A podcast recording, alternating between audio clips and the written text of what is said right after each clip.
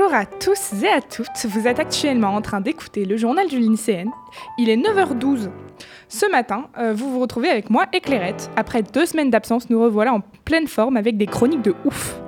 En parlant de ça, je vous propose de passer au programme de cette semaine. Donc cette semaine, vous commencerez par entendre la chronique de Claire sur une question existentielle. Nous enchaînerons avec la musique de la semaine et vous entendrez aussi ma chronique sur un jeu vidéo. Désolée, je suis un peu ralenti ce matin. Bonjour à tous. Le week-end dernier, je suis allée voir ma grande sœur. C'était vachement chouette. On est allé à la plage, euh, je me suis pas baignée parce que l'eau était trop froide, hashtag la Bretagne c'est chouette. J'ai quand même fait bronzette et ça a fini sur un concours de mots croisés, comme d'hab. Tout ça pour dire que malgré le fait que je ne me sois pas dépensée, autant que les autres tout du moins, dans la voiture de retour, il y a eu un consensus général. On était toutes, parce qu'avec des filles dans la voiture, crevées. Mais pourquoi? Eh bien, Docteur Claire est là pour vous. Parce que je sais pas si vous avez remarqué, ça commence comme un vieux podcast YouTube, mais quand on rentre de la plage, on est quasiment tout le temps fatigué. Alors qu'on est en milieu de journée et qu'on a globalement rien fait à part rattraper des coups de soleil aux fesses à force de bronzer. Eh bien, c'est vachement simple. Mais pour que vous compreniez bien, pour les personnes qui n'ont pas fait d'SVT depuis longtemps, comme moi, je vais vous expliquer le vocabulaire dont nous aurons besoin, comme dans un ICERT. On commence par euh, euh, définir le vocabulaire. La mélatonine, c'est l'hormone du sommeil. Elle se déclenche quand la luminosité commence à baisser, d'où le fait qu'on ne recommande pas les écrans avant d'aller se coucher, parce que ça émet des lumières bleues qui bloquent la production de mélatonine et donc ne dort pas. Et donc on ne dort pas. Donc on utilise nos portables parce que c'est le premier truc qu'on prend quand on s'ennuie, et ainsi de suite jusqu'à 6h du matin quand le réveil sonne. Voilà comment on fait une nuit blanche. Bref, maintenant que nous avons fait le point vocabulaire, je vais pouvoir commencer. Eh bien c'est très simple en fait. À la plage, comme je l'ai dit plus tôt, on bronze, donc on est exposé au soleil de façon disproportionnée par rapport à d'habitude. Euh, je fais une parenthèse ici. Étant une personne faisant la spécialité physique, je connais la puissance des rayons ultraviolets émis par notre bon vieux soleil. Tout ça pour dire que même si votre but premier est de bronzer, jamais sans crème solaire. Elle n'empêche pas de bronzer, mais de prendre des coups de soleil et d'attraper des cancers de la peau. Donc on rigole pas avec ça. Bon, revenons-en à nos moutons. Exposition disproportionnée au soleil. Ah oui. Et cette exposition stoppe net la production de mélatonine.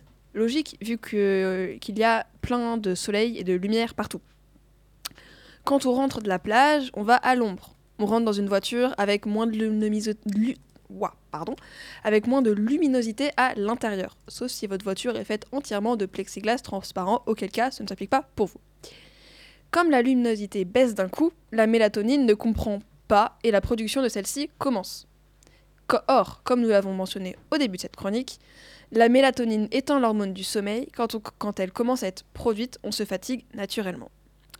Voilà pour euh, cette réponse à une question existentielle que tout le monde se pose pourquoi les poules n'ont pas de dents? Ah non, ça c'en est une autre. La bonne question c'est pourquoi on est fatigué en rentrant de la plage? En espérant que ma petite, chronique vous aura appris quelque chose et passez une bonne journée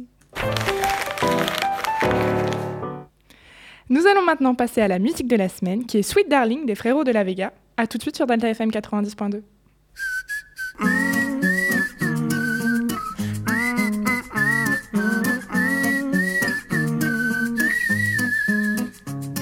vu la fin souvent, j'ai vu les portes se fermer. Tant j'ai de mal à te cerner. Ta mélancolie en ces dimanches passés affalés. J'ai vu des tonnes de paires de jambes à l'envers. Crois-moi, je te jure, c'est les tiennes que je préfère. Wow, oh, oh, my sweet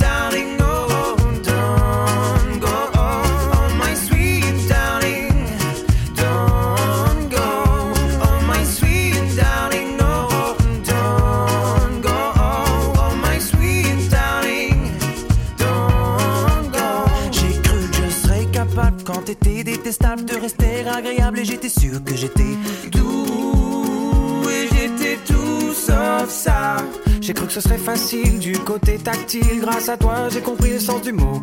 Torride et juste pour ça. Oh my sweet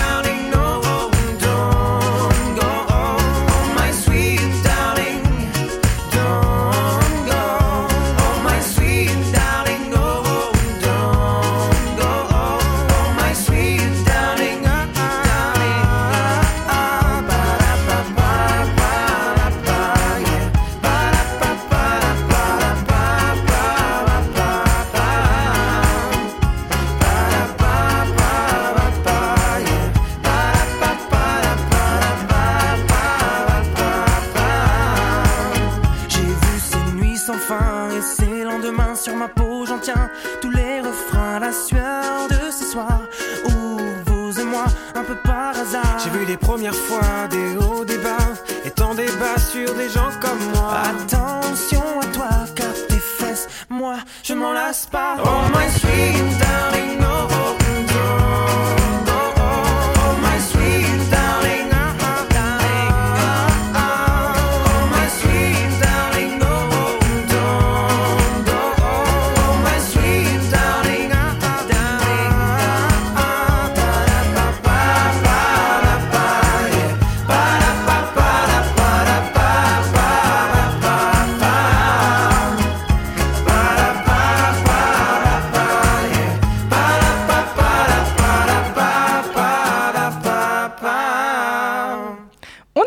sur Delta FM, il est actuellement 9h19 et vous venez d'écouter Sweet Darling des Frérots de la Vega.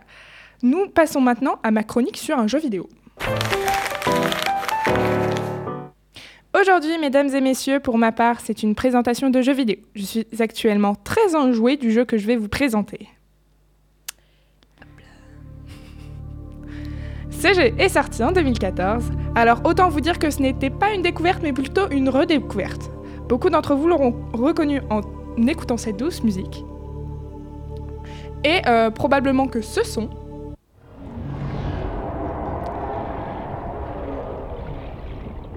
va vous faire revenir des souvenirs douloureux. On va donc parler de Subnautica, le meilleur jeu d'exploration marine et alien, et le pire jeu pour les thalassophobiques, les thalassophobes, des bisous à vous les refs. D'ailleurs, je sais pas comment on dit. Je sais pas si on dit les thalassophobes ou les thalassophobiques. Euh, on pense à vous très très fort. Alors Subnautica, c'est quoi? Pour tous les gens qui viennent de se cacher, revenez, c'est absolument pas un jeu d'horaire.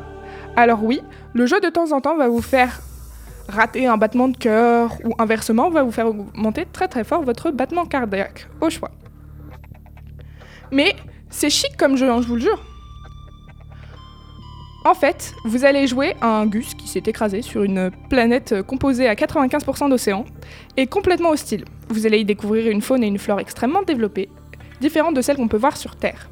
Vous allez pouvoir découvrir plusieurs biomes différents. Alors oui, pour ceux qui veulent que je répète en français, vous allez pouvoir traverser plusieurs zones distinctes, dits biomes différents. Étonnamment, les zones sont très diversifiées et vous n'allez pas voir que de l'eau, vous allez voir vous allez pouvoir passer à, euh, à travers plusieurs forêts, des forêts d'algues très hostiles qui contiennent certains minerais, j'en parlerai un peu après. Euh, comme un autre type de forêt, la forêt, dite aux champignons. Alors c'est pas son nom réel, hein, mais la flore euh, de, ce, de cet endroit ressemble juste à des champignons géants qui auraient formé des arbres.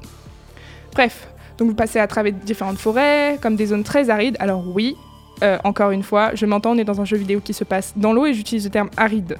Jugez pas. Donc vous passez à travers des zones très désertiques, si vous préférez, comme des zones très abyssales et mystérieuses, ainsi que des zones de lave ou encore des zones très spectrales. Et comme je vous le disais, vous allez devoir survivre. Donc vous allez, vous allez devoir trouver de quoi vous nourrir et vous hydrater.